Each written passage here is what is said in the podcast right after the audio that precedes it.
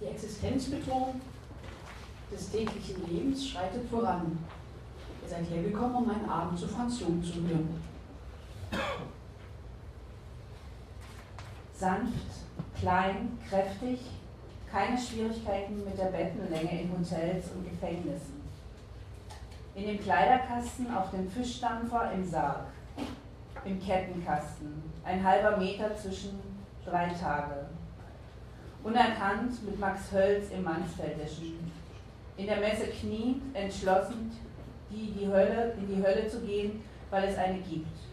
Dem Standgericht der Feldkreuzer in Budapest knapp entgangen. Ein Mann, der Ameisen in Schokolade besorgt.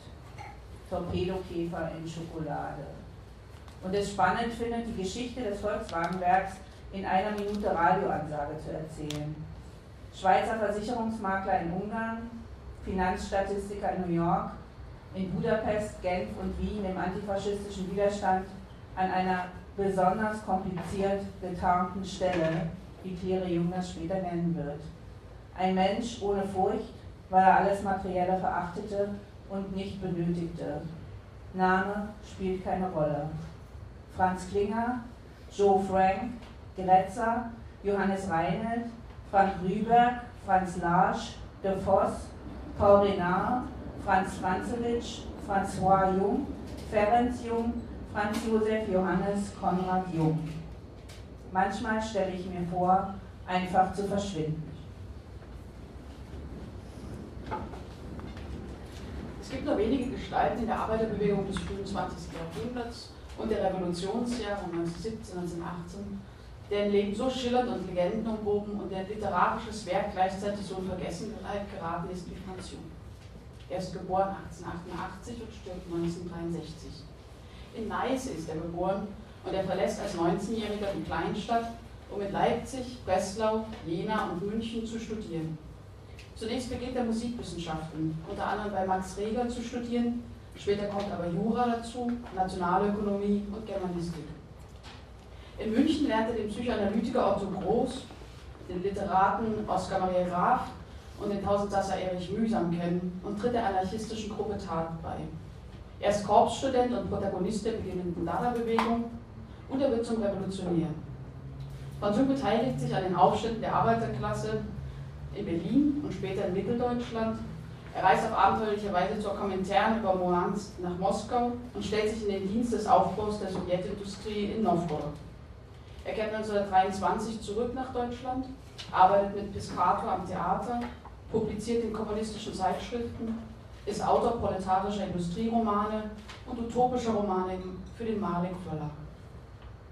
1933 führt ihn die Widerstandsarbeit ins Exil, erst in die Tschechoslowakei, später nach Frankreich, dann in die Schweiz, nach Ungarn, nach Italien und zwischendurch immer wieder ins Gefängnis. Der Krieg ist vorbei und 1947 geht er in die USA, wo er sich als Wirtschaftskorrespondent durchschlägt und verdient und als Autor in Vergessenheit geraten wird. Nach über einem Jahrzehnt zieht Franz Jung schließlich nach Paris und Stuttgart wieder über, wo er als kritischer Selbstchronist unter Nichtbeachtung der Öffentlichkeit seine großartige Autobiografie Der Weg nach unten, Aufzeichnungen aus einer großen Zeit veröffentlicht.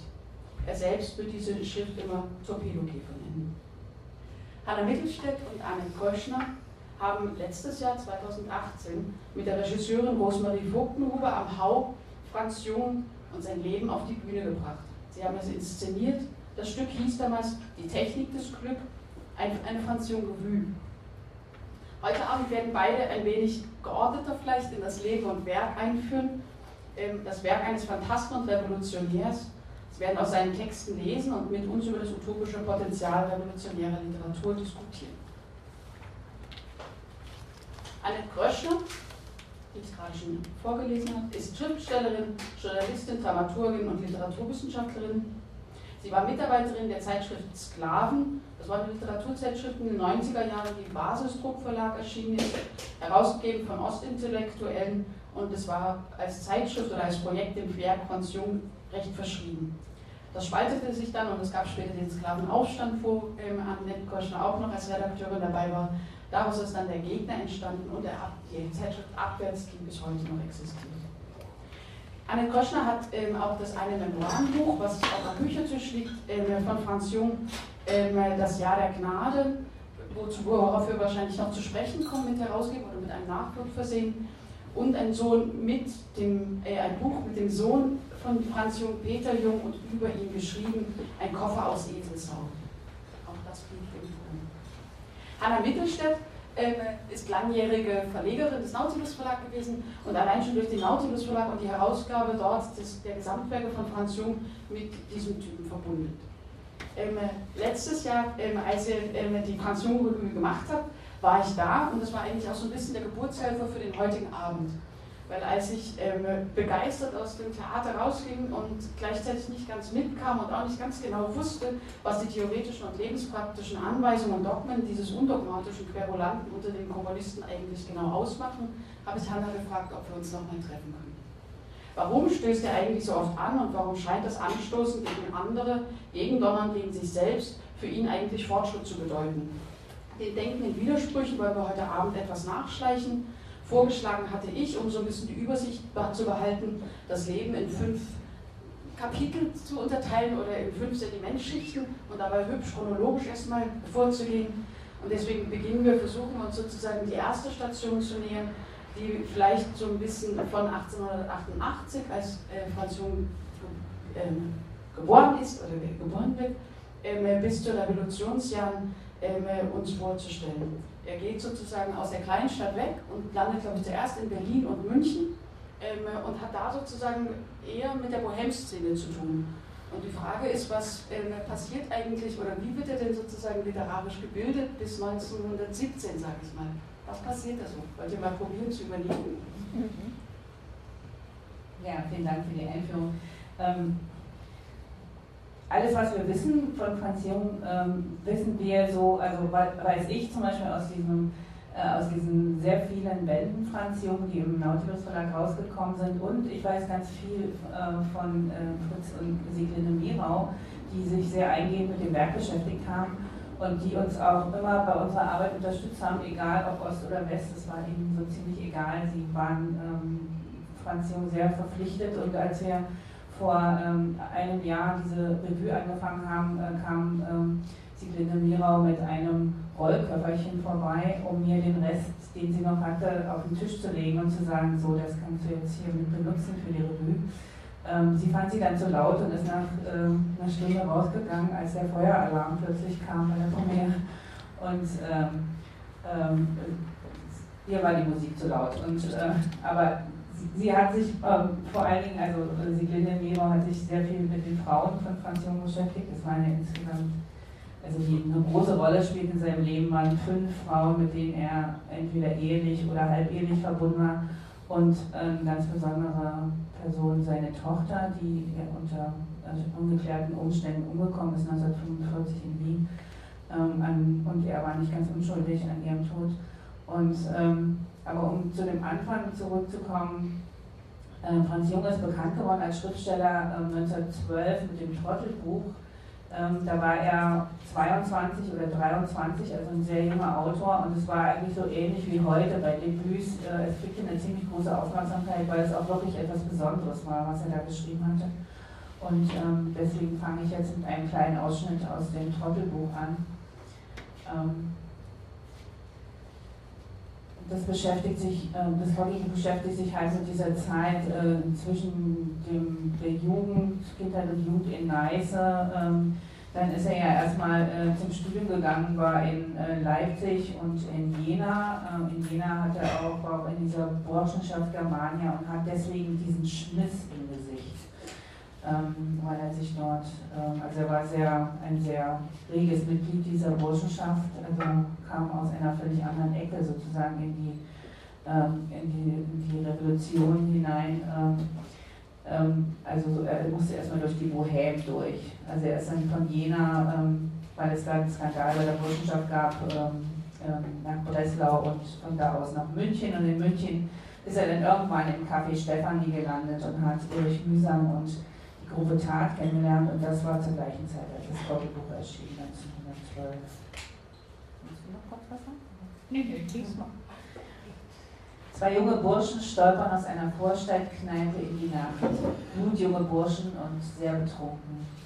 Sie schlagen das Pflaster mit ihren Stöcken, sie johlen, krümmen sich vor Lachen und sie schleppen die schwer gewordenen Füße hinter sich her, dass sie von ferne wie hinkende Greise erscheinen. Eine Katze huscht über den Weg. Die Betrunkenen bleiben stehen, die Lässigkeit ist aus ihren Gliedern gewichen, ein Rausch ballt sich zusammen. Sie jagen dem Tier nach, verstellen den Weg, sie schlagen mit ihren Stöcken, als ob das Tier schuld wäre an ihrer Jugend und ihrer Betrunkenheit. So schlagen sie. Die Katze hält einen Baum an der Straße umkrallt und windet sich mit letzter Kraft hinauf. Die Burschen halten keuchend inne. Das Tier ist fast aus dem Bereich ihrer Stöcke. Da holt der eine nochmals zum Schlag aus und trifft das Rückgrat.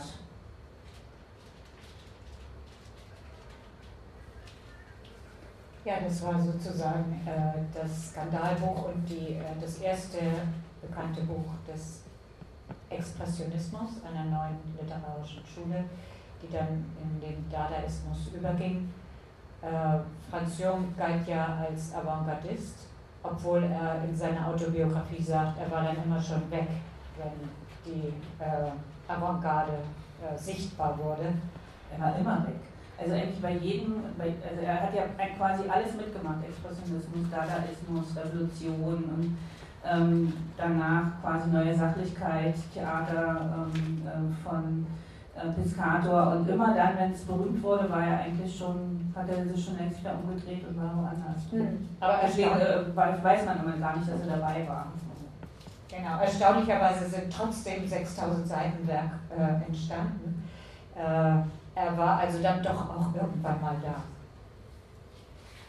Gut, ähm, die Technik des Glücks äh, haben wir die Revue genannt, äh, weil das eines seiner wesentlichen, äh, sagen wir mal, theoretischen Grundlagenwerke ist, die er auch sehr jung geschrieben hat. Er hat, äh, seine erste Frau war Margot, eine Tänzerin, die er, mit der er das Bohemleben geteilt hat. Seine zweite Frau war Claire Jung, die ähm, ihm in der Art treu gewesen ist, dass sie bis zu seinem Tod oder auch bis zu ihrem Tod ähm, alles gesammelt hat, was Franz Jung äh, geschrieben hat, was sie äh, überhaupt nur sammeln konnte, weil Franz Jung hat nichts gesammelt. Er ist äh, immer weg gewesen und ist äh, ja auch in der Emigration gewesen. Claire Jung hat in Ostberlin äh, ein Archiv gehabt, das für die äh, Werkausgabe der wichtigste, das wichtigste Zentrum war. Wir sind damals ähm, nach Ostberlin gefahren und haben alles Mögliche aus ihrem Archiv geholt und es alle, alles brav dann in Westdeutschland kopiert und wieder zurückgebracht. Für Clara Jung war Franz Jung äh, ein ganz, ganz wichtiger Impuls. Sie hat ihn kennengelernt. Wie alt war sie da wohl? Ein bisschen über 20, war ja auch schon verheiratet gewesen. Genau. Und ähm, hat sich dann scheiden lassen und war für Franz Jung ins Gefängnis gegangen, weil er, sie, weil er desertiert war und sie hatte das gedeckt. Und äh, das war, mhm. kam auch eigentlich aus einem ganz bürgerlichen Elternhaus. Ja. Äh, wir kommen dann gleich noch drauf, äh, wo sie eigentlich herkam und sie ist dann da so reingerutscht. Ja. Und ähm, Peter Jung, der äh, jüngste Sohn von Franz Jung, äh, hat äh, mir gegenüber mal gesagt, für ihn war sie das Urgropi. Also das ist sozusagen der, die, äh, die, äh, die erste, das erste Groupie, was es gab, bevor es so in der Rockmusik Groupies gab. Und ein bisschen ist da auch was dran, weil sie hat wirklich auch alles aufgehoben.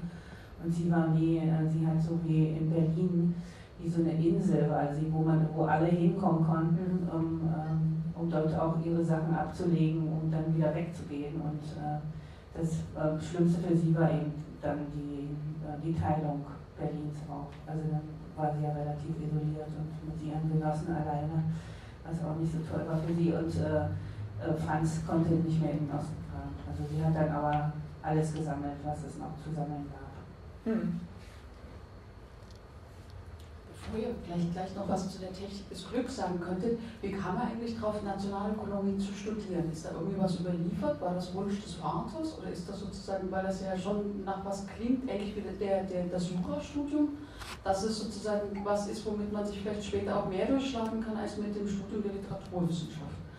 Ist das irgendwas, wisst ihr, ist das überliefert, wie es dazu kam?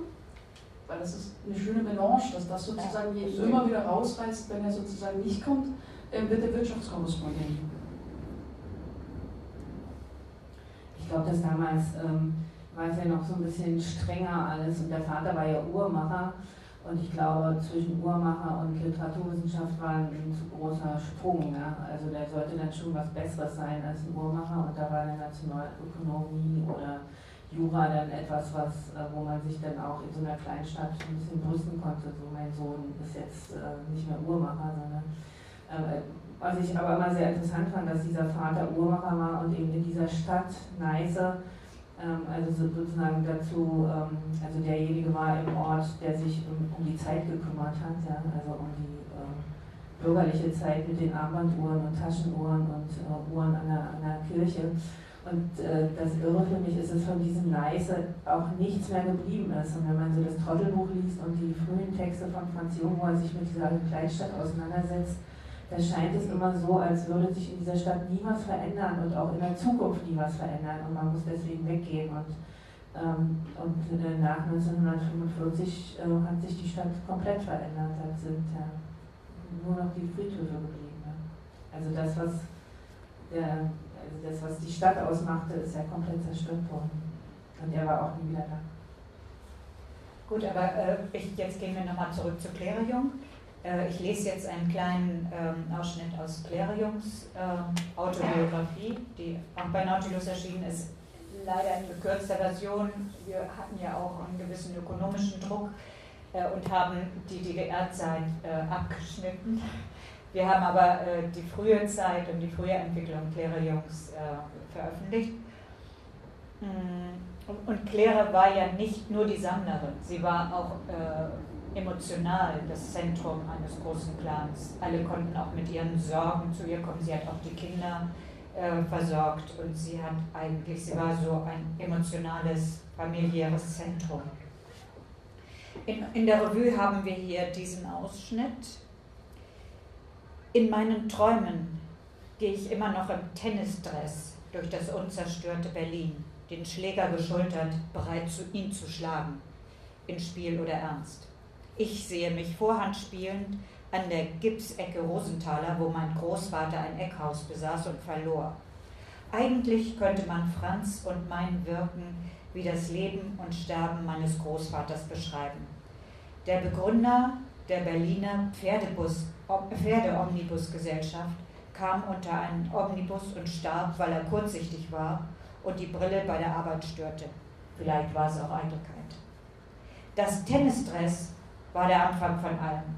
Wir wären alle nicht hier, hätte ich nicht Astronomen werden wollen, wäre ich nicht zu jedem Vortrag in der Orania gerannt, zwischen lauter alten Männern sitzend, Hätte ich meine Hausaufgaben nicht versäumt, wäre ich nicht so schlecht in der Schule geworden, hätte ich Hilde Krohn nicht kennengelernt, die einen Dichter liebte, nämlich Georg Heim.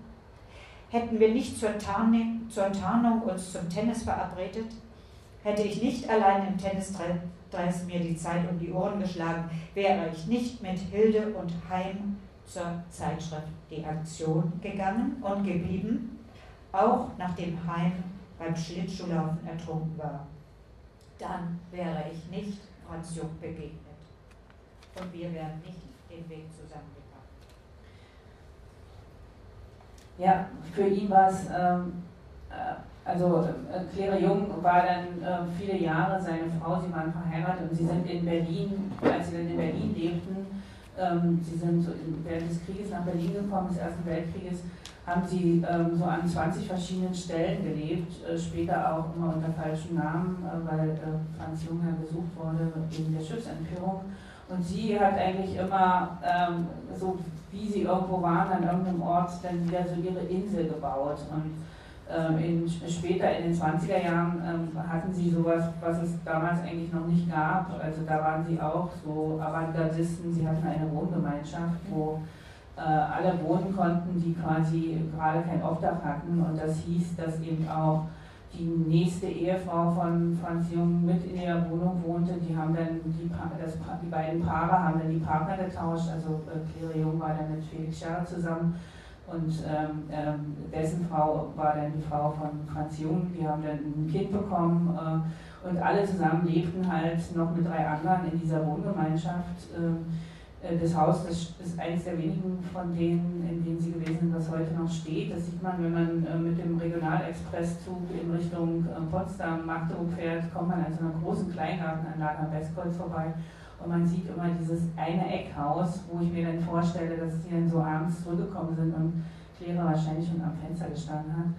Ähm, das war auch ein Ort, äh, wo sie hingeflohen waren, weil sie ähm, vorher in Langwitz gewohnt haben und dort schon die Nazis ähm, ein Auge auf sie hatten und aus Angst, dort ermordet zu werden, sind sie halt nach Charlottenburg gezogen, wo, es, äh, wo man sich noch einigermaßen verstecken konnte.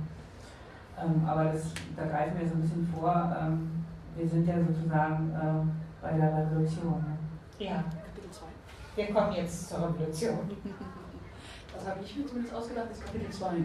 Also wenn es sozusagen darum geht, dass die Bohem-Szene oder irgendwie eine, eine recht bestimmte Avantgarde-Szene, wo es immer wieder heißt, dass er verschwindet oder sagt, er ist ja gar nicht in dem Sinne Protagonist gewesen, ändert sich ja doch so ein bisschen was massiv mit der Revolution oder mit 1917.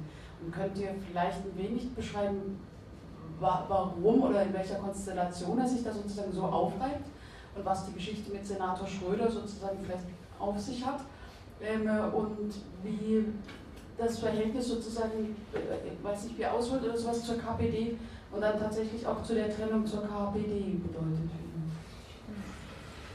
Das ist aber erst Kapitel 3. Also äh, Franz Jung war ja äh, bei Mühsam in, in München in der Gruppe Tat gelandet. Mühsam hatte schon, also Mühsam war ja Anarchist und ähm, ja, Jung ist da politisiert worden, äh, kam dann nach Berlin zurück und äh, wie soll man, ja, politisierte sich in, in, der, äh, in der kommunistischen die, ja, ähm, ähm, Erich Mühsam hat damals gesagt im, im, im, Café Stefanie, okay, ähm, ähm ihr, ihr äh, geht jetzt alle freiwillig in den Ersten Weltkrieg und dann desertiert ihr und äh, macht, erhöht die Truppe von innen aus. Und äh, das hat natürlich nicht funktioniert und äh, die meisten, ähm, also einige sind äh, dann wirklich auch gestorben während des Ersten Weltkriegs und äh, Franz Jung hat sich dann äh, entzogen, indem er desertiert ist und später in der äh, Irrenanstalt landete, damals noch Irrenanstalt genannt, wo ihn äh, Claire dann auch irgendwie wieder rausgeholt hat. Ähm, aber das war eben Teil dieser Politisierung und ähm, das äh, kombinierte dann eben ähm, 1918 äh, in der Revolution, wo er eben auch beteiligt war. Und das Interessante, als wir unser Stück gemacht haben, ähm, es gibt ja manchmal so seltsame Zufälle, wo man denkt, äh, irgendwie hat jetzt doch irgendwie was mitgespielt, äh, was äh, außerhalb von unserem Bewusstsein ist, ähm, hat sich herausgestellt, dass, äh, dass Franz Jung sein Büro, was er hatte, in der, in der gleichen Adresse hatte wie heute das H2. Also wir haben im H2 gespielt, diese Jungrevue, und haben quasi während der Arbeit daran rausbekommen, dass Franz Jung quasi die gleiche Adresse hatte in der Zeit, als die Revolution war. Es stellte sich dann raus, war nicht dasselbe Grundstück, aber die Nummerierung war halt damals so. Und ähm, von diesem Ort aus war es ja nicht sehr weit zum Potsdamer Platz und er war dann eben ähm, während dieser Revolution auch ähm, quasi unterwegs. Und das war natürlich ein großer Teil seiner Politisierung, weil es dann auch eben äh, ja, quasi in Richtung Parteipolitik ging. Genau, also äh, er hat ähm, das Wolfsche Telegrafenbüro besetzt, weil er wusste, äh, die Medien haben die Macht, also das werden wir jetzt besetzen. Ähm, in seiner Autobiografie beschreibt er schon diese revolutionäre Aktivität, äh, die eigentlich doch recht klar umrissen war, als, äh, ja, als eine Art Zufall. Man, er wäre da so reingedrängt worden, er ist äh, zufällig da gelandet und die Leute sind ihm zufällig gefolgt und sie sind dann alle zufällig äh, im, Wolfschen Telegrafenbüro gewesen und haben da so etwas gemacht, was man revolutionäre Aktion nennen könnte. Ähm, aber er hat es gemacht, er war Aktivist und ähm, gut, die Revolution wurde relativ schnell niedergeschlagen. Äh, Franz Jung hat versucht, diesen revolutionären Elan, der, der ja nach, dem, ähm, nach, der, nach der Niederlage im Weltkrieg äh, so ganz breit und tief emotional auch in den Menschen war. Also es ging um Frieden und es ging um eine andere Gesellschaft und äh, diesen revolutionären Impuls hat Jung dann noch versucht, eine Zeit lang zu halten. Aber die Niederschlagung war natürlich doch auch gleich äh, eine Kappung dieser, ähm, dieser tiefen Emotionalität der Veränderung.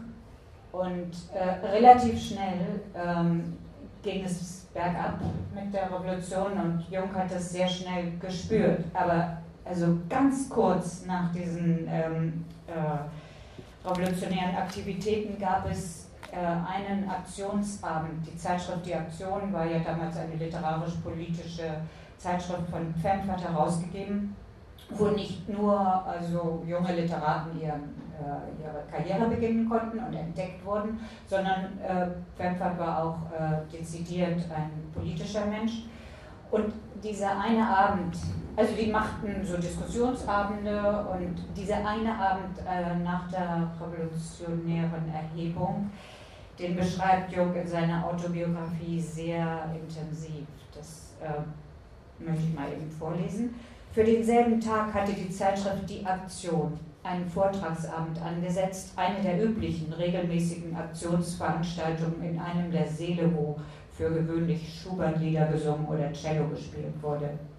Wo alle die Hunderte von Leuten hergekommen sind, die den Saal bis zum letzten Platz füllten, eine Menge stand noch im Treppenflur an, weiß ich nicht.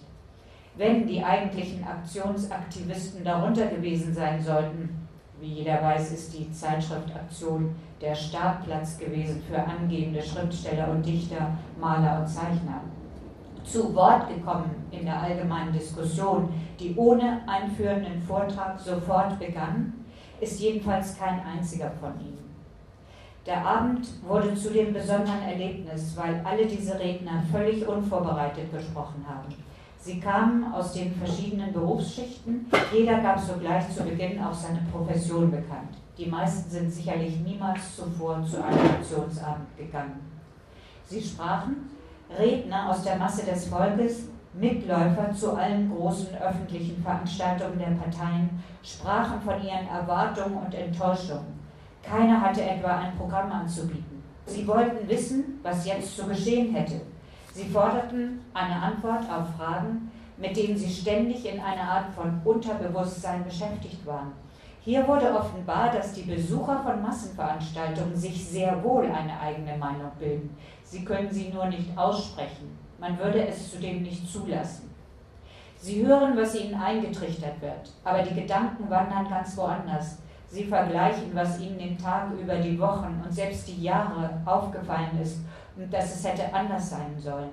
Nicht die weit gezogenen politischen Perspektiven, denen sowieso die wenigsten folgen können, oder die momentanen Aufbesserungen für den täglichen Unterhalt. Die Gedanken gehen auf die Familie, die Kinder, die Schule. Alles geht, sogar, alles geht so dahin, ein Tag nach dem anderen. Zu welchem Ende? Und was spielt sich ringsum ab für den Einzelnen, für die anderen und für alle zusammen? Es muss etwas kommen, das alles ändern wird. Es muss anders werden. Die wenigsten konnten klar ausdrucken, was und wie etwas geändert werden sollte. Die Diskussion kreiste ausschließlich um den eigenen Gedanken. Was so unter lautem Getöse draußen gespielt wird, das ist es nicht. Daraus würde nicht das kommen, was sie zu erwarten bereit waren. Ob der Kaiser zurücktritt, wer ist das schon? Eine Figur, die einem in der Schule beigebracht wird, als Figur.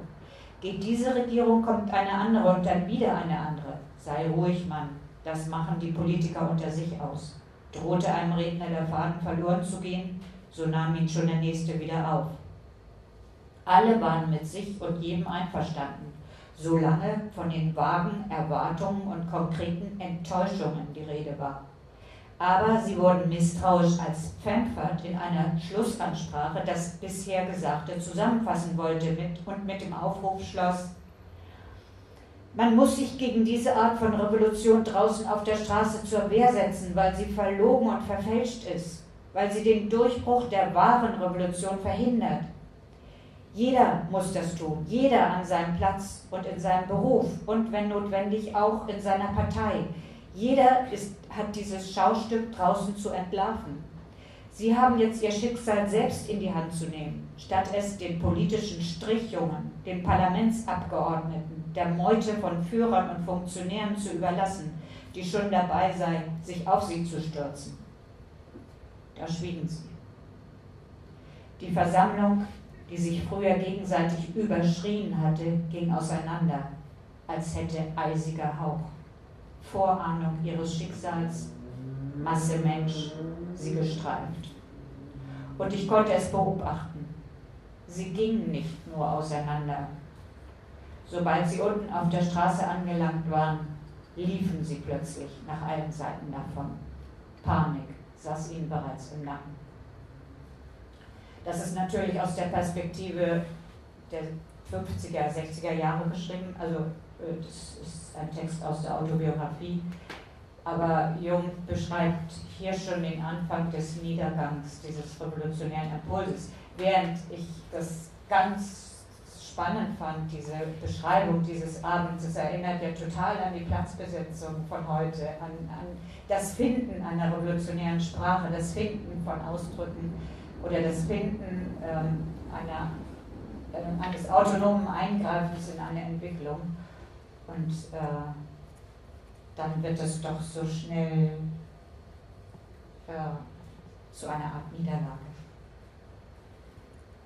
Es war dann so, dass äh, Franz Jung, ähm, nachdem er äh, glücklich aus dieser Revolution rausgekommen war, er sollte nämlich im Marsch da erschossen werden und hat es aber geschafft, äh, dort zu fliehen und äh, ist erstmal nach Breslau gegangen und ähm, ist dann Mitglied der kommunistischen Partei geworden.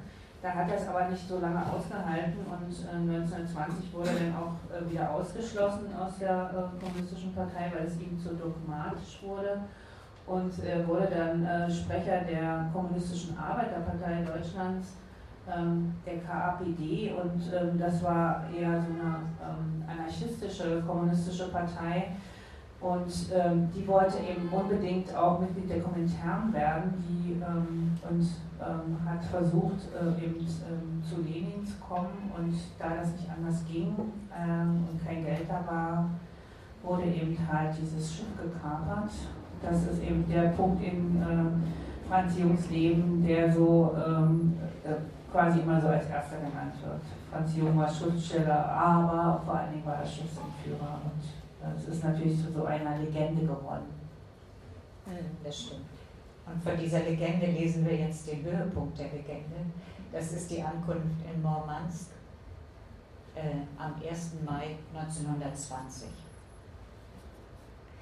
Der Tag unserer Ankunft am Kai in Murmansk war der 1. Mai 1920. Ein Schneesturm fegte über das kahle und völlig verlassene Hafengelände. Ich sehe dieses Murmansk vor mir, ein Haufen elender Hütten mit einigen größeren, soliden Blockhäusern dazwischen. Über die Straße hingen an Drähten elektrische Glühbirnen, winzig und sehr bescheiden gegenüber dem pompösen Glanz der Sterne am nächtlichen Horizont und ich sehe Gruppen von Russen in den Lagerschuppen vor mir, der gegenüber einem der größeren Blockhäuser stand, das Verwaltungsgebäude des örtlichen Sowjet. Ansammlungen von Erdhütten längs der Bahnlinie, Gefangenenlager, deren Insassen auf Abtransport warteten.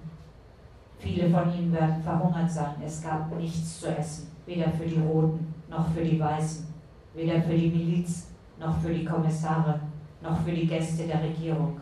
Die Engländer hatten die Nachschub- und Verpflegungsdepots vor ihrem Abzug gründlich zerstört und es war bitterkalt. Wir, ich meine Appelknüpfken und mich, also die Entführungstruppe, verbrachten den Abend des 1. Mai in einem russischen Club. Seeleute und Hafenarbeiter, Bauern, Holzfäller und Leute von der Straße, eine nach Hunderten zählende Menge, die in einem langen Schuppen dicht gedrängt stand. Russische Menschen. Es gab niemanden, der sich mit uns hätte verständigen können. Keiner von uns kannte auch nur ein russisches Wort. Die Luft im Schuppen war schwer. Der Atem schwebte über der Masse, eine graue Dunstwolke. Die Beleuchtung war so schwach, dass man gerade den Nachbarn sehen konnte. Diese Masse hat dann angefangen zu singen. Sie sang die Internationale, das Lied von der roten Fahne und noch viele andere Lieder. Zwischendurch hielten die einzelnen Kommissare kurze Ansprachen. Stunden mögen so dahingegangen sein. Es ist das große Erlebnis meines Lebens geworden.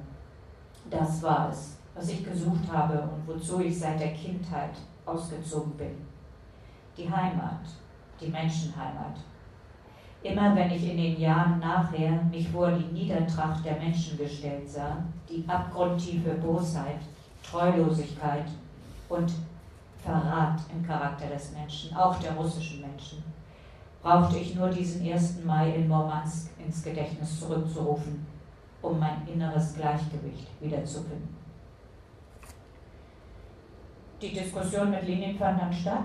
Die Aufnahme in die Internationale wurde abgelehnt.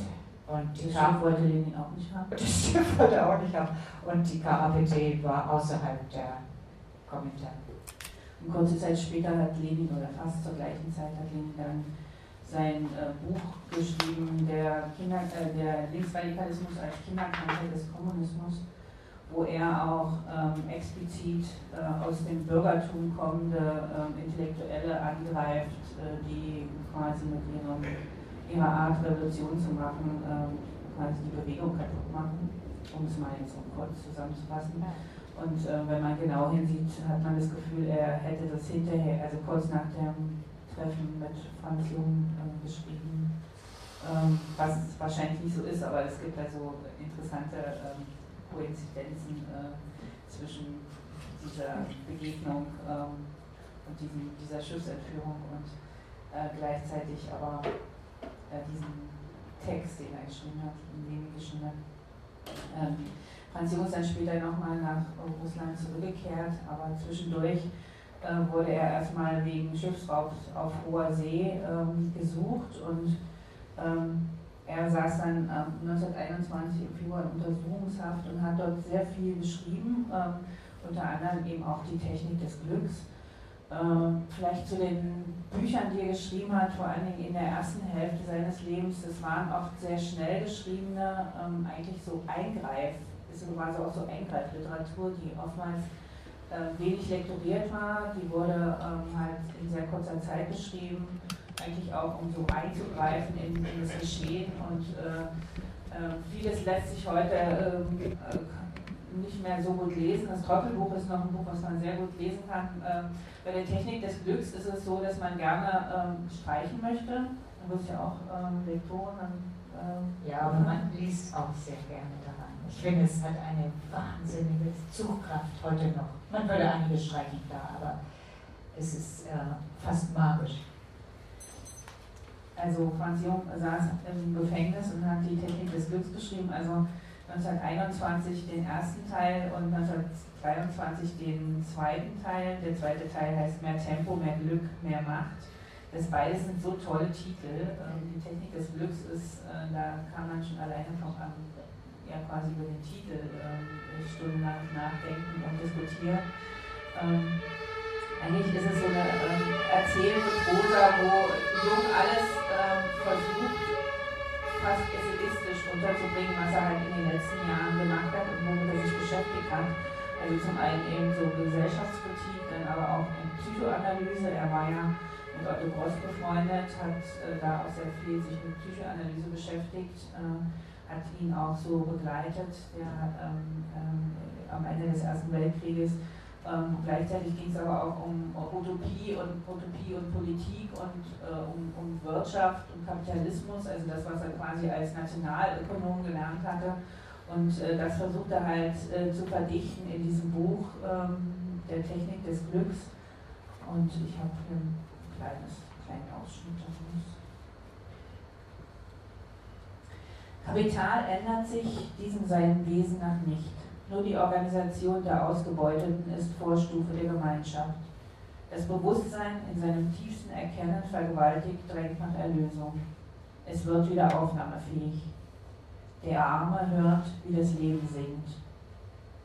Die Intensität des Widerspruchs schweißt die Massen zusammen, nicht die Idee. Revolution ist rhythmisches, lebendige Gemeinschaft gewordenes Geschehen, ist der Bewegung des Weltatems nachgehender und angepasster, melodisierter Widerspruch. Jeder Widerspruch enthält ein Glücksgefühl, selbst der platteste einer beliebig kläglichen Sache im Alltagsleben. Es ist die Aufzeigung, Freilegung eines Kontaktes zum Melos der Umwelt, eines Kontaktes, von dem man plötzlich weiß, dass er schon immer bestanden hat und weiter bestehen wird. Es liegt etwas darin, dass, so sehr auch rein äußerlich und in seinen nächsten Wirkungen betrachtet, der Widerspruch zu vereinzeln scheint, gerade das Gegenteil von Vereinzelung ist. Diese Ich-Betonung kommt als Empfindungsform zustande durch Heraufhebung eines Unterbewussten in den Stand des Bewussten, jener unterbewusst bekannten Verbindung mit der lebendigen Gesamtheit. Jeder Widerspruch heißt, näher zu mir heran, damit wir beide und wir alle gemeinsam das Ding, die Sache, das dritte Empfinden, fühlen, in Mitschwingung setzen und weiterschwingen. Die Person, die betreffende Verbindung, Beziehung und Relativitätsverhältnis ist dabei von untergeordneter Bedeutung. Der Widerspruch geht nicht nach außen, sondern immer ins eigene Innere und wird von dort der Intensität des Gemeinschaftsbewusstseins entsprechend zu den sinnlichen Wahrnehmungen des Weltgeschehens zurückgeworfen und wiederum zu demselben hinzuprojiziert. Ich will nicht, hört erst auf, Glücksgefühl zu sein, wenn das sinnliche Objekt hinzutritt, wenn die Schwingung, die dich berührt hat, deinen Lebensstrudel passieren muss. Absolut Nein sagen wäre heute Glück, wo in der Vereinzelung das Lebensfeindliche zugleich das Leben ist. Dieses Glück wird auch, wenn gleich verhüllt, Objekt assoziiert in Wirklichkeit zur andeutenden Erkenntnis, solange die gedankliche, die Empfindungsverbindung zur Projektion, zum selbsttätigen Schaffen, zur ewig strömenden Erneuerung nicht an der Augenblicksexistenz und ihren Erhaltung gebrochen, über die daraus erkenntniskritisch gewordene Lebensangst geht, die zu Nein, Tod und Vernichtung zum mindesten Stillstand assoziiert. Im Zustand des Widerspruchs erlebt man, dass Produktion Glück ist. Aus Schwäche, aus Lebensangst, aus vielen anderen untergeordneten Dingen, von denen noch zu sprechen sein wird, die aber ihrerseits nur Folgeerscheinungen sind, hat sich der Mensch versteckt und versteckt sich noch fortwährend vor sich selbst und vor seinesgleichen. Statt mitzudenken, mitzufühlen, mitzuschaffen, mitzuarbeiten, hat er sich vereinzelt, etwas Fremdes ordnend über sich gesetzt, den Wert, den Besitz, das Kapital. Das Kapital schafft heute, ist Produktion und ist dem theoretischen Sinne nach Glück. Es ist so, dass wir danach streben, ohne es je erreichen zu können. Damit glauben wir, unseren Lebensinhalt erfüllt. Ob es unser Erleben damit schon ist? Es ist nicht der dem Menschen seiner Natur nach zugehörige Rhythmus, der Kontakt mit dem All. Es ist das Notbehelf, Verbrechen der Schwäche. Trotzdem steht unsere Zeit darauf, dass das Kapital Glück schafft. Und das ist der Sinn der sozialen Revolution, dagegen aufzustehen, dem zu widersprechen. Nicht mehr als Einzelner, als alle, als Menschheit. Die materielle Situation, die geradewegs erkennbare Existenzfrage, die Form der Arbeit, das kapitalistische Ausgebeutetsein, ist die nächstliegende, bequem greifbare Handhabe, wo anzufassen ist. Nichts mehr.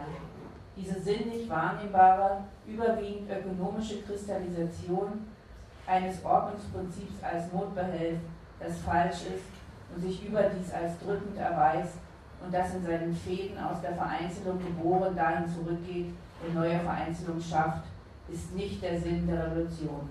Es ist nur die gegebene Waffe. Ausgebeutet sein, das ist schon ein Mitklang im Gemeinschaftsrhythmus.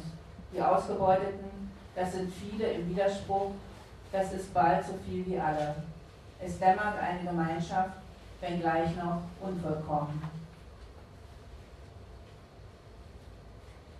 Gut, jetzt kommt Nummer äh, Kapitel 3 schon übergegleitet. Ja. Wir sind sozusagen schon reingeklebt in Kapitel 3.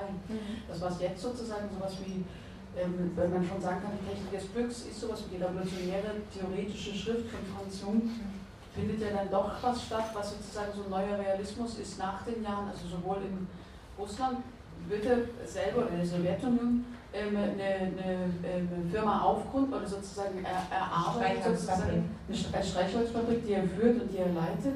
Ähm, und gleichzeitig Goethe dann, wenn er wieder nach Deutschland zurückgeht, ja tatsächlich Wirtschaftsagenturen versuchen aufzubauen, stärker eine Theaterarbeit machen, einen Realismus in der Literatur suchen. Also es ist sozusagen die Gemeinschaft, die er sich wünscht oder die er eigentlich von Anfang an gewünscht hat, in der Vereinzelung ähm, scheint sozusagen sowohl in, in, der Sowjetunion nicht gefunden worden zu sein, also es funktioniert nicht und er wählt ja wie so eine Art nächsten Weg oder irgendwie finde ich, ist das, was jetzt gerade zumindest auch in dem Textausschnitt von der Technik des Glücks sozusagen mit so einem Hoffnungsschimmer oder irgendwie mit so einer guten Analyse ähm, ausgedrückt wird, wieder ein wenig verloren gegangen in dem, was es, oder widerspricht zumindest in dem, was er dann tut, finde ich.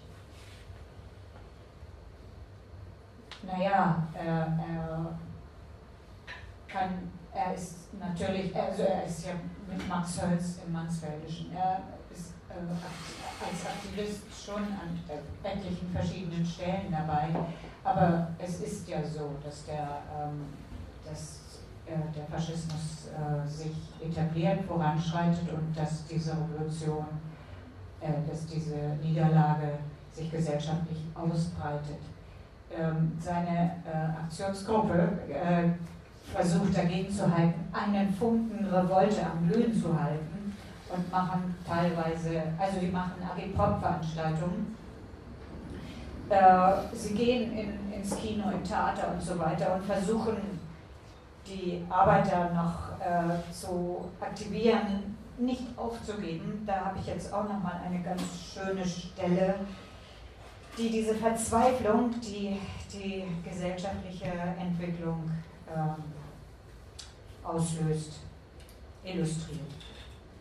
Ich muss davon sprechen, im Gedanken an so viele Genossen aus allen Lagern, den Oppositionellen wie den KP-Zentrale Hörigen, die sich zu Gruppen zusammengeschlossen hatten. Ich selbst gehörte einer solchen Gruppe an, wenigstens ein Funken von Revolte am Glühen zu halten. Von den Parteien nicht gerade ermuntert, aber geduldet. Wir gingen in Versammlungen, wo immer wir welche angesetzt fanden, meist schon in vollem Gange, gleich welcher Parteizugehörigkeit, politische oder rein gesellschaftlicher Vereinscharakter, aller Branchen und Berufe. Wir haben die Versammlung unterbrochen. Einer von der Gruppe ist aufs Podium und hat für ein paar Minuten eine Ansprache gehalten über die politische Entwicklung, die Untätigkeit der Regierung und der Parteien. Die Entscheidung steht bevor. Haltet euch bereit. In keinem einzigen Fall hat sich irgendein Widerspruch erhoben. Leider konnten wir auch nicht viel mehr tun, als die Leute aufzufordern, die Augen nicht zu schließen und innerhalb ihres Kreises, ihrer Partei und unter den Kollegen auf eine aktive Stellungnahme zu drängen. Die Versammlungsteilnehmer haben sich das angehört, sicherlich etwas bedrückt, keine Begeisterung, nur vereinzelte Zustimmung, aber allgemeine Duldung, auch der Unterbrechung der Veranstaltung. Wir haben allein in Berlin mit meiner Gruppe täglich an die 20 Versammlungen besucht. Später haben wir die Besucher auf Tanzabende und Kinovorstellungen ausgedehnt. Die Leute im Theater hörten ruhig zu, keine Protest, Proteste, keine Gegenreden. Ich würde es den Leuten auch nicht geraten haben. Ich hätte Handgranaten ins Publikum geschmissen. Es ging ein solcher Zwang von unserem Auftreten aus. Die Leute blieben wie gelähmt und scheinst reaktionsunfähig sitzen.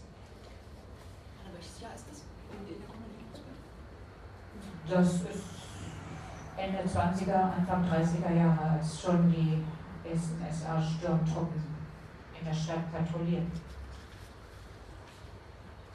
Es wäre überflüssig, mit der geringen Schulung, die mir zur Verfügung steht, eine soziologische Untersuchung der Wurzeln des Nationalsozialismus in Deutschland zu versuchen, seinen Aufstieg zur politischen Macht, der anscheinend einem verschütteten Wunschtraum des deutschen Volkes entsprochen hat.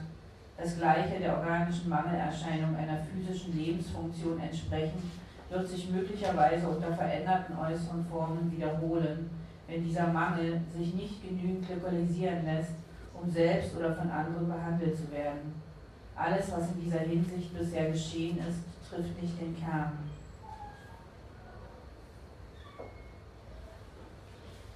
Genau, und jetzt kannst du eigentlich mit Lotterlinie noch anschließen.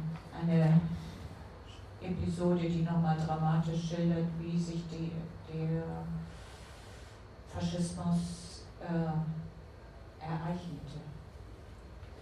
Also man muss dazu sagen, im äh, Vorfeld äh, dieser Stelle, die kommt, das ist aus, aus dem Weg nach unten, eine ähm, sehr eindrückliche Stelle äh, über die ähm, frühen 30er Jahre.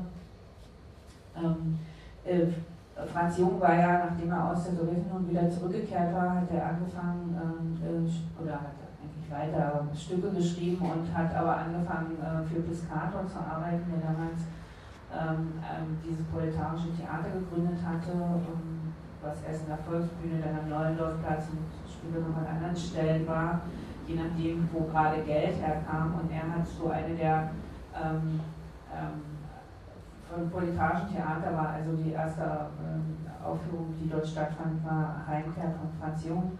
Ähm, ein Stück, wir haben hier, äh, Heimweh, Heimweh, wir haben es hier auch gesehen, äh, ähm, an einer Stelle ein Bild gibt es ähm, von dem Bühnenbild von John Hartfield, ähm, von diesem Theaterstück. Und sie haben dann auch mit Geld gearbeitet, was aus so ein bisschen ominösen Quellen kam. Und Anfang der 30er Jahre wurde Franz Jungen auch wegen angeblicher Devisenvergehen gesucht, weil die machten halt, sie haben halt ein äh, jemanden gehabt, der sie äh, finanzierte. Damit wurden auch die The äh, Theateraufführungen finanziert, aber gleichzeitig wurde noch Geld ähm, äh, verwendet, um ähm, Bauhütten, also ähm, diesen Siedlungsbau, den es in Berlin gab, der sollte quasi nach Frankreich äh, exportiert werden, sollten auch diese Wohnungen für Arbeiter und kleine Angestellte gebaut werden und äh, da war Franz Jung dann quasi verstrickt.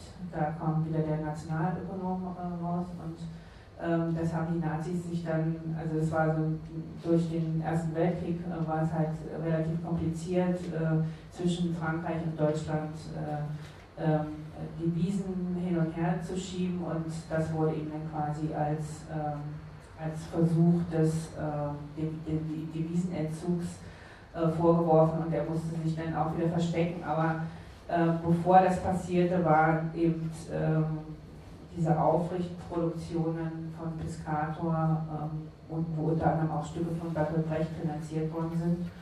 Und ähm, eine der Schauspielerinnen dieser Produktionen, ähm, an denen Franz Jung eben auch beteiligt war, äh, war Lotte Lenya und ist, äh, ist ein Auszug ähm, aus dem Weg nach unten und es spielt ähm, im Groschenkeller. Den Groschenkeller äh, gibt es heute nicht mehr, aber es gibt den Ort noch, man kann da noch hingehen, das ist in der Kantstraße.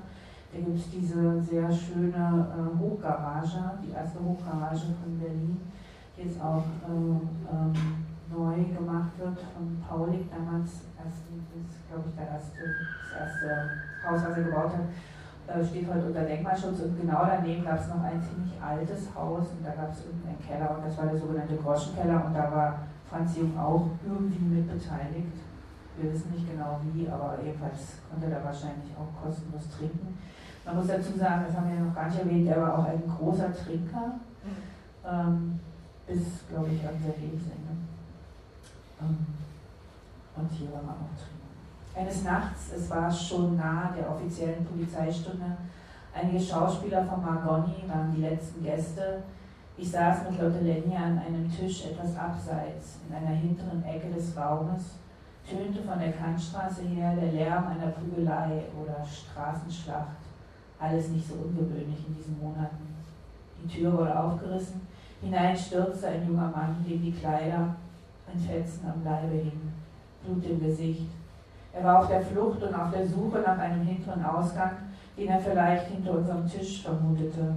In wenigen Sekunden war der vordere Schankraum des Kellers gefüllt mit einer lärmenden und wild gestikulierenden Menge von Verfolgern, gut zwei Dutzend, der lokale SA-Sturm in Uniform. Der Junge stand hinter dem Tisch in der Absicht, sich zu verbarrikadieren. Er hatte bereits einen der Stühle auseinandergerissen, hielt die Sitzflächen über dem Kopf bereit, sie in den, die Einstürmenden zu schleudern, ein wildes Tier in der Falle, uns als Schild und Schutz benutzend. Das war alles in Sekundenschnelle vor sich gegangen. Die Lenja war aufgestanden, hatte den Mann an die Hand genommen und auf einen Stuhl neben sich heruntergezogen. Als der Führer in der Tür zum Schankraum erschien und mit Stentorstimme brüllte, wir tun Ihnen nichts, Sie haben freien Abzug, erst aber geben Sie den Jungen raus. Der Sturmführer, der sich durch den Lärm der hinter ihm nachdrängenden schwer genug verständlich machen konnte, unterschied sich etwas von den Bulldoggenfressen der Gefolgsleute, intelligenteres Gesicht, vielleicht Student oder jüngerer Angestellter in bereits gehobener Position. Lotte Lenja war auf ihn zugegangen, hatte ihn gleichfalls bei der Hand genommen und aufgefordert, zunächst am Tisch Platz zu nehmen. Der Mann war mit sichtbar innerer Überwindung äh, zögernd und steif der Einladung gefolgt. In der Situation völlig gerecht zu werden, muss ich erwähnen, dass die ganze Maragoni-Theatergruppe, gegen die täglich im Angriff gehetzt wurde, an sich bei der SA schlecht genug angeschrieben war. Dazu war gerade in diesen Monaten auf den Charlottenburger Straßen nachts der Höhepunkt des Horst-Wessel-Rummels.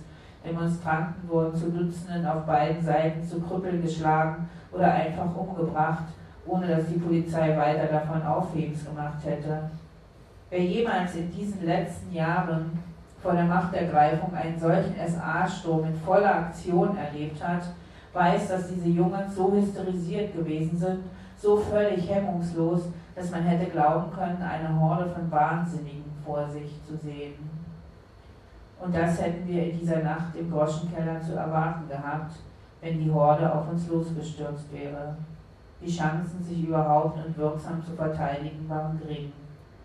Stattdessen blieben die Mann draußen an der Theke und tranken eine Lage Bier, die der Wirt gestiftet hatte. Eine zweite Lage gab dann die Lenja, was bereits mit zustimmenden Rufen quittiert wurde. Es kam noch eine dritte Lage. Dann gab der Führer den Befehl zum Abzug. Inzwischen hatte Lotte Lenja sich vorgestellt und auch die anderen Kollegen allgemein eingeführt. Auch der Sturmführer hatte sich vorgestellt und war dabei aufgestanden. Er versuchte zu erklären, warum er den Flüchtling in Empfang nehmen müsse. Er sei verdächtigt, ein Mitglied des SA-Sturms umgelegt zu haben als kommunistischer Totschläger in seinem Territorium genügend bekannt, obendrein Jude. Der Jude saß am Tisch dicht nebenbei zwischen der Lenja und mir, dem Sturmführer, direkt gegenüber. Er verzog keine Miene, das Gesicht totenbleich. Blut tropfte aus dem einen Mundwinkel, es tropfte auf die Hemdfetzen, der Junge saß steif wie ein Stock. Von einem der Nachbartische brachte jemand ein Glas Champagner und nötigte den Mann anzustoßen. Die Lenja wollte noch mehr Champagner bestellen, der Führer lehnte höflich ab, er hatte seinen Leuten ein Beispiel zu geben. Aber er hörte zu, als die Lenja ihm erklärte, der junge Mann neben ihr sei ihr Gast, ein Flüchtling, der bei uns Schutz gesucht und gefunden hätte. Sie sagte das keineswegs pathetisch, sondern mit einem freundlichen Verständnis erwartenden Unterton, kameradschaftlich, von gleich zu gleich. Sie sprachen einige Minuten in diesem Ton. Im Grunde hatte der Mann keine Einwände. Im Altertum und im deutschen Mittelalter wäre das eine geheiligte Sitte gewesen und die sollte auch für diese Zeit wieder gelten, so Millennia. Wir alle haben dazu geschwiegen. Nicht ein einziger hat auch nur ein Wort gesagt oder selbst sich geräuspert. Der Sturmführer ist aufgestanden, hat sich nach allen Seiten hin verbeugt, hat Lenya die Hand geküsst und ist hinausgegangen. Wir hörten die Männer den Keller verlassen. Wir alle sind dann sehr bald aufgestanden und haben alle nicht mehr viel gesprochen. Wir sind sehr still nach Hause gegangen.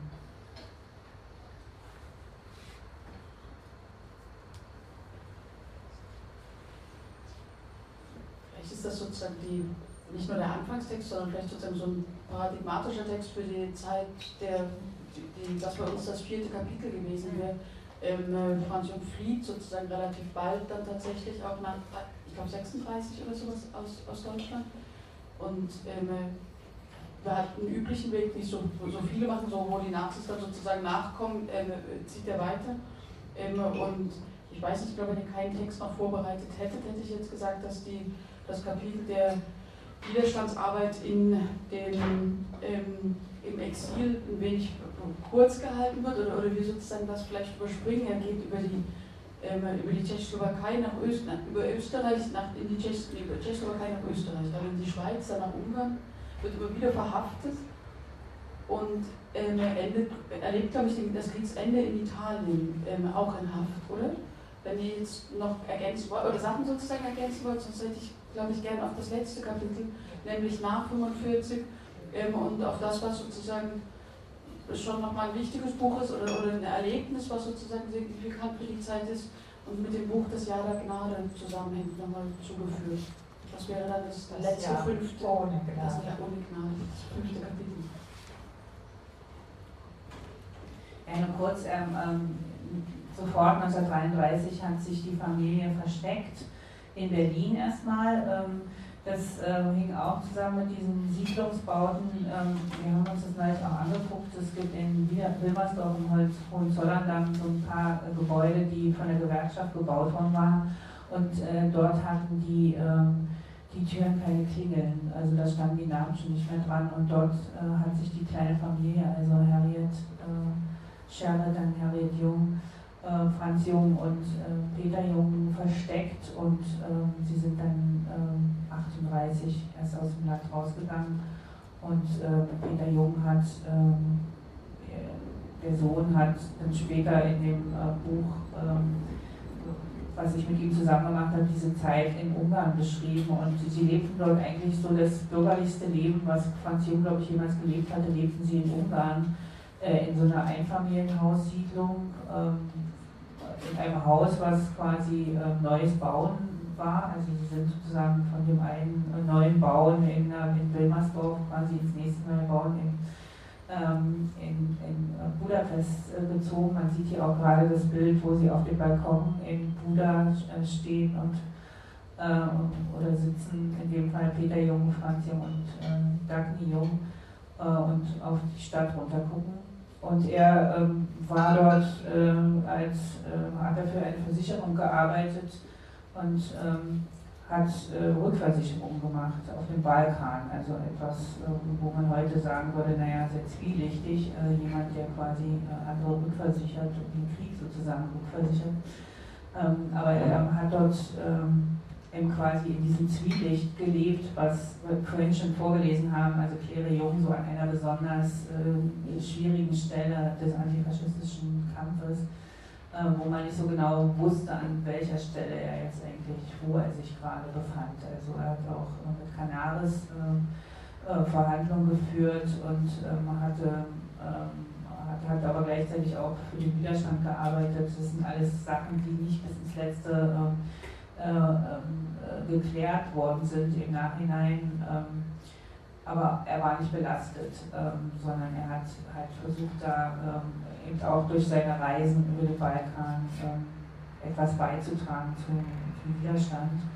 Ähm, und äh, Dagny war noch eine Weile ähm, in eine Weile in Budapest und ist dann nach Deutschland zurückgegangen und hat quasi im Sinne ihres Vaters äh, so an kleinen Widerstandsaktionen teilgenommen und äh, hat es aber psychisch nicht gut ausgehalten und ist äh, dann in eine Klinik gekommen und in Greifswald. Dort ist Franz Jung auch nochmal hingefahren 1944 und hat sie besucht. Ähm, unter welchem Namen wissen wir nicht. Also er hat es irgendwie geschafft, äh, undercover nach Deutschland zu kommen und quasi quer durchs Land zu fahren bis nach Greifswald, um seine Tochter zu besuchen, weil er sich Sorgen um sie gemacht hat. Hat dann aber gleichzeitig den größten Fehler, ähm, und das ist eben auch Teil des Jahres mit Gnade begangen, äh, indem er den Verlobten von äh, seiner Tochter Dagny überredet hat, äh, seine Geliebte zu heiraten, also Franz Jungs Geliebte, die gerne einen ähm, ähm, adligen Namen haben wollte und der, ähm, der, der äh, Verlobte von äh, Dagny äh, war ein von Meißner Und äh, die Ehe sollte dann auch hinterher sofort wieder annulliert werden, aber dazu kam es dann erstmal nicht und äh, Daphne ist dann ähm, unter sehr ungeklärten ähm, Umständen nach Wien gekommen, ist dort in die Psychiatrie gekommen und als die ähm, Rote in ähm, Wien einmarschierte, ähm, ist sie umgekommen und wahrscheinlich umgebracht worden, aber so genau ließ sich das ähm, nicht rekonstruieren, aber ähm, für Franz Jung war das ein Punkt in seinem Leben, wo er sich selber gehasst hat im Nachhinein und äh, das ist eigentlich ein sehr dichter Text, den er darüber geschrieben hat. Ähm, ja, das gar kein Ausdruck, oder? Nee, da die Zeit jetzt schon so weit fortgeschritten ist, würde ich ja fast vorschlagen, ähm, wir gehen in den Torpedokäfer und schließen das ab und öffnen dann nochmal, also wenn ihr Lust habt, noch was mehr zu wissen. Es ist natürlich wirklich schwierig, dieses äh, Leben und das Werk in einer Stunde darzustellen und dann auch von zwei Personen mit zwei verschiedenen Schwerpunkten. Ähm, aber wir haben unser Bestes getan und als ähm, Motiv und äh, Bild für das Leben Franz Jungs gilt ja dieser Torpedokäfer, ein Insekt, was äh, Franz Jung sich ausgedacht hat und was ein Sinnbild für sein Leben ist. Und eigentlich sollte die ähm, äh, Autobiografie auch mal Torpedokäfer heißen. Mhm. Der Torpedokäfer ist wissenschaftlich nicht genügend beschrieben, um in seiner Art für die Einordnung in einem fachlich zuständigen Nachschlagewerk reif zu sein. Der Käfer hat etwa die Länge einer Gewehrpatrone, auch die Form. Zu beiden Seiten des Körpers sind die Platten hart wie Panzerplatten zum Schutz gegen Feinde am Boden. Der Rücken ist mit weichem Pelz bedeckt. Das Besondere an diesem Käfer ist die Kraft, mit der er das Ziel anfliegt, vorwärts getrieben wird wie ein Torpedo. Der Antrieb dieser Kraft ist am Körper selbst nicht zu finden, im koordinierenden System der Nerven vielleicht, der Ausscheidung von Wärmetropfen in den Gelenken. Der Käfer hebt sich vom Boden, scheint schwerfällig und ungeschickt und beinahe würde man sagen, mit einigem Widerwillen. Und dann setzt die Triebkraft ein. Der Käfer kommt in Fahrt schnell vorwärts dem Ziel entgegen. Er vibriert mit eigenen Empfindungen von Lust und Widerspruch, Angst und der Triumph über Enge und Weite. Ich erinnere mich, dass es weh tut, selbst im Jubel der Ungewissheit, wie das so im Leben ist und immer sein wird. Ablauf der Zeit in einer panikgeladenen Spannung, die Augen geschlossen. Stoß gegen den Widerstand, und dann der Sturz. Das Ziel ist groß genug, das Ziel ist geradezu drohend, in abschreckender Klarheit, überdimensionale Präzision. Einmal am Boden ist dann alle Kraft gewichen. Der weiche Rücken ist im Sturz verletzt. Die Platten sind angeschlagen, später auch gebrochen. Am Boden klaubt sich der Käfer zusammen, bewegt, was sich noch bewegen lässt, schleppt sich zurück und kriecht für den Beobachter steht es bereits fest, der Käfer wird es nicht schaffen. Aber er schafft es. Wieder zurück zu dem Punkt, von wo aus er startete. Der Stab muss warten, die Verletzungen müssen heilen, die Schäden auswachsen. Leben schwingt bereits wieder im vorbestimmten Rhythmus. Der pflaumig weiche, der ungeschützte Rücken, würde jemand die Hand darüber streichen lassen, ist warm und würden aus dieser Liebkosung Worte sich bilden können, so wären sie voller Zutrauen und Zuversicht. Ich habe den Flug unzählige Male in mir selbst erlebt, bei Tag und bei Nacht. Das Ende ist immer das gleiche gewesen. Anprall, Sturz, Kriechen am Boden, sich zurückzubewegen zum Ausgangspunkt, zum Startplatz. Mit Mühe und jedes Mal unter größeren Anstrengungen. Die Wand, gegen die der Käfer anfliegt, ist solide gebaut. Generationen von Menschheit stehen dahinter. Möglicherweise ist die schmale Öffnung, die angepeilt wird und die noch von Zeit zu Zeit aufleuchtet, vorher wie nachher, nur ein Trugbild. Und sie besteht in Wirklichkeit nicht. In der Folge von Generationen wird sie erst geschaffen, in Opfern herausgemeißelt und aufgesprengt werden. Ich habe oft den Käfer dann in der Hand gehalten Er bewegte sich in einem engen Kreis und war noch nicht fähig, ein Ziel anzunehmen. Er war stark angeschlagen. Dazu kam die Panik, dass alles noch einmal von vorn begonnen werden muss, dass es weitergeht. Ich habe die Wärme des Körpers gespürt, der entspannt gewesen ist, das Weiche dieser Hülle von Pelz, etwas von einem Zutrauen zwischen mir und einem Etwas, das nicht mehr zu den Menschen ringsum gehört. Die Misserfolge sind leichter zu tragen. Es gibt die Hoffnung, eines Tages wird es dem Käfer nicht mehr möglich sein, sich wieder zusammenzuklauen und zurückzukriechen. Trotzdem wird dann die Sonne weiter über den Horizont ziehen.